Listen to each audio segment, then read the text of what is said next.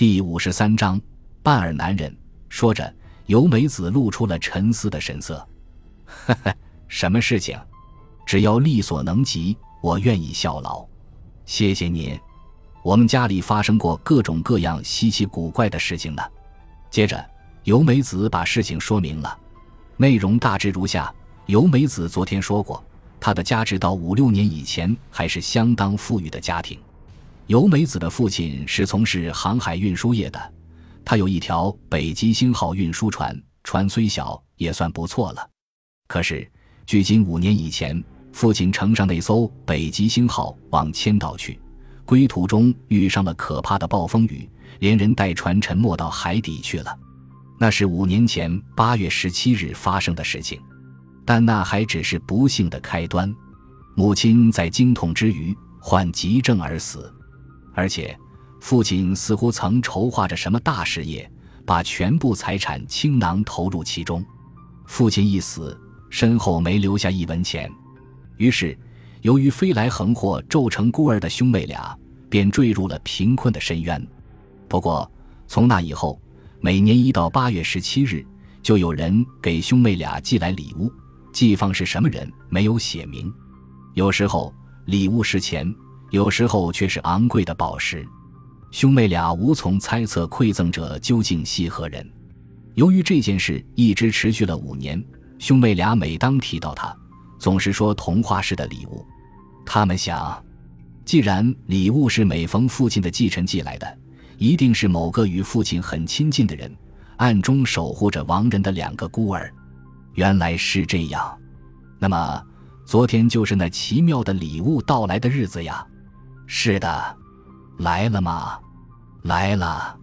哦，那么广告人就是要抢他了。怎么抢走了吗？没有。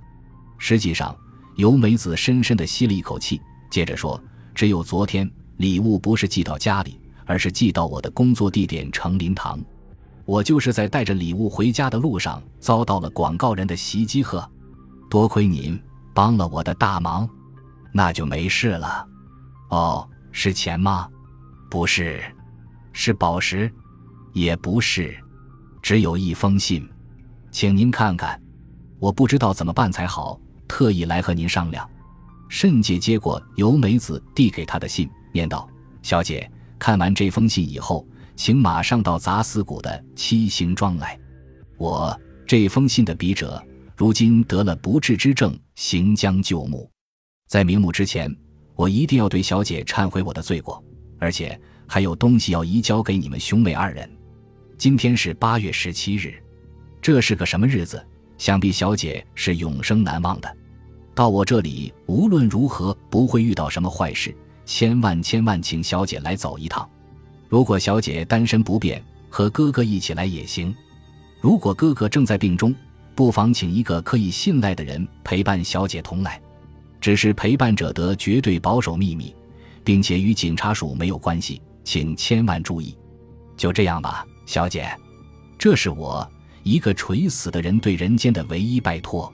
请来吧，请来吧，拿着这封信到七星座来，给守门的人看一下。我那忠实的部下守门老头就会给您带路的。又急，忘了说一句，要提防半尔男人，那家伙想要我的命，不。不仅要我的命，还想要小姐兄妹的性命，千万千万，遇到半耳男人要小心提防。这封信的文章和笔记都不怎么好，可是内容之离奇，弄得慎介也目瞪口呆。所谓半耳男人，就是昨天那个广告人啊，是呵，就是他，所以我害怕的不得了。我和哥哥商量了好一阵，可是他病得走不动，于是请您，好。我陪你一道去，慎姐坚决地表示，又说：“可是尤美子小姐对这一点，你作何想法呢？”从这件事与八月十七日有着神秘的关系来看，它是否与沉默的北极星号有关？慎介的这句话一语道破了天机，他的想象与事实完全吻合。没过多久，慎介与尤美子来到了杂司谷，一打听，立刻找到了七星庄。那是一座庭院宽敞的高级公馆，可是对于由美子和慎介，却不知为何显得有点阴森森。就是这家公馆。对了，这儿写着七星庄呢。慎介按了门铃，里面马上出来了一位白发披至肩头的弯腰驼背的老头。他一见到尤美子，眼里便涌出了泪水，用颤巍巍的声音说道：“啊，迟了，小姐，来迟了。”一听这话，慎介的呼吸急促起来。他说：“啊，迟了，老爷爷，是不是这儿的主人已经？是呵，先请进吧。”老仆人说着。把客人让进门，领着他们走进一间客厅。在客厅里摆着一个五十岁左右的男人尸体，他的周围缓缓地缭绕着线香的烟。尤美子一看那人的面目是完全陌生的。小姐，请仔细看看他呀，就是这位先生，每年八月十七日给你们兄妹寄去礼物，他就是这儿的主人。昨天他是多么盼望您来呀，直到临终的时候。还一遍又一遍地叫着小姐的名字，老仆人说着，和刚才一样，眼里又冒出了泪水。尤美子小姐，你认识这个人吗？不，一点儿也。是呵，我相信小姐不会认识。不过说出他的名字来，或许还记得起。这位先生名叫游园传三，是沉没的北极星号船上的一级海员。听到这里，尤美子与慎介不约而同地对视了一眼。老大爷，这位游园先生为什么每年要用那样奇怪的方法给尤美子兄妹寄礼物呢？还有，他要移交给兄妹俩的是什么呢？这个，请听我说吧。昨天夜里，主人知道见不着小姐了，就对我忏悔了一切，然后他吩咐我把那些话转告小姐。老仆人说出来的是一段可怕的故事。由美子的父亲到千岛去。是为了干一件重大的秘密事情，那件密事就是到千岛采掘沙金，这是件极大的事业。而且由美子的父亲成功了，他带着许多袋沙金，得意洋洋地登上北极星号。可是他遇上了那场大暴风雨，载着沙金的北极星号带着尤美子的父亲沉入海底。当时有人从北极星号上面平安地逃脱了出来。逃生者除了眼前这位游原船三以外，还有一个当伙夫的山崎八郎。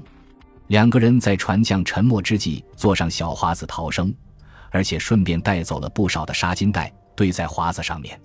这样，华子漂流了几天。那期间，两人为了瓜分沙金儿吵闹格斗，最后游原把山崎推到了海里。后来，游原平安脱险，拿出一部分沙金在这里盖屋定居。由于禁不住良心的谴责，每年到了八月十七日，即北极星号沉没的那个日子，他就秘密地给由美子兄妹寄送礼物。然而好景不长，近来发生了可怕的事情。原以为已经落海身死的山崎竟还活着，他终于找到了游园的住所，威逼着要分得一半沙金。可是游园如今已悔过自新，他认为沙金理所当然属于由美子兄妹。因此断然不能交给别人，于是他把纱巾藏起来了。请等一下，那个山崎是不是一只耳朵缺了一半的人？哎，呵，是是的。老仆人不知为何吃了一惊，用手弄了弄头发，马上接着说：“刚才说过，主人把纱巾藏到什么地方了？他没有把地点告诉我，就去世了。因此，真可惜。”呵，慎介突然微微笑了笑，说。可是老大爷，这所房子为什么取名叫七星庄呢？这是因为庭院里有七尊天女像，那些天女的额头上有星星，所以一定是星星女神。主人特意造了那些神像，那就是七星庄这个名称的来由。因此，好吧，请领我们上庭院去看看。慎介同由梅子一起跟在老大爷后面走到庭院里，果然。宽敞的庭院里，这儿那儿竖着七尊天女像。慎介在天女像之间巡回走了一会儿，突然想起了什么，把炯炯有神的目光转向尤美子。尤美子小姐，看到这七位天女的位置，你联想到了什么吗？嗨，这些天女的位置恰如北斗七星一样，形成勺子的形状，不是吗？哼，您这么一说，倒真像。还有，这是连小学教科书中都写着的。你想想看，把北斗七星下端的两颗星星连接起来，将的连线向右延长，再延长到约为两星之间距离五倍处的位置上，有什么东西？呵，明白了，是北极星呀。由美子说着，不觉深深地吸了一口气。是呵，正是这样。那么，把这两尊天女像连接起来，将连线延长五倍啊哈，就到了那棵樱花树。就是在那棵樱花树底下，埋着从北极星号船上带出来的纱巾。慎介在话没说完的时候，就突然转过身子，紧接着朝突然摆开了架势的老仆人扑过去，冷不防将他摔倒在地，然后骑到他身上。哼，于佐美先生。您这是怎么了？哈哈哈哈！尤美子小姐，你还不知道这家伙的真面目呢。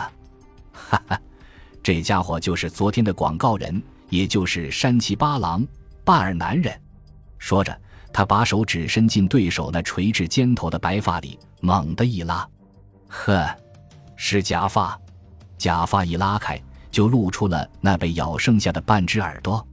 就是这家伙。他以为那封信里面写了沙金的下落，昨天就袭击了你和你哥哥，结果失败了，于是返回到这儿来逼问游园。大约在催逼之下，对方终于死了。于是他遍屋搜查，还是不知道沙金的所在，因此这一回化妆成老仆人，等着你到这儿来。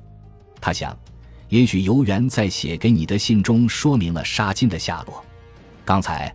我看见这家伙无意中流露出对自己诱饵的担心，立刻识破了他的假象。可是这家伙也真笨，坐过那么久的船，却连北斗七星与北极星的秘密都不知道。哈哈哈哈！申介把咬牙切齿、悔恨不迭的歹徒山崎结结实实的绑了起来，欢快的笑了。沙金果然是埋在樱花树下，那理所当然是属于由美子的哥哥俊郎的财产。因此，现在他可以自由自在地进行研究了。他研究的内容虽是保密的，但可以知道那是非常了不起的东西。如今已快要完成了。对于这一点，有两个人比谁都更为感到欣慰。不用说，他们是妹妹由美子及其新交的密友与佐美慎介。感谢您的收听，喜欢别忘了订阅加关注，主页有更多精彩内容。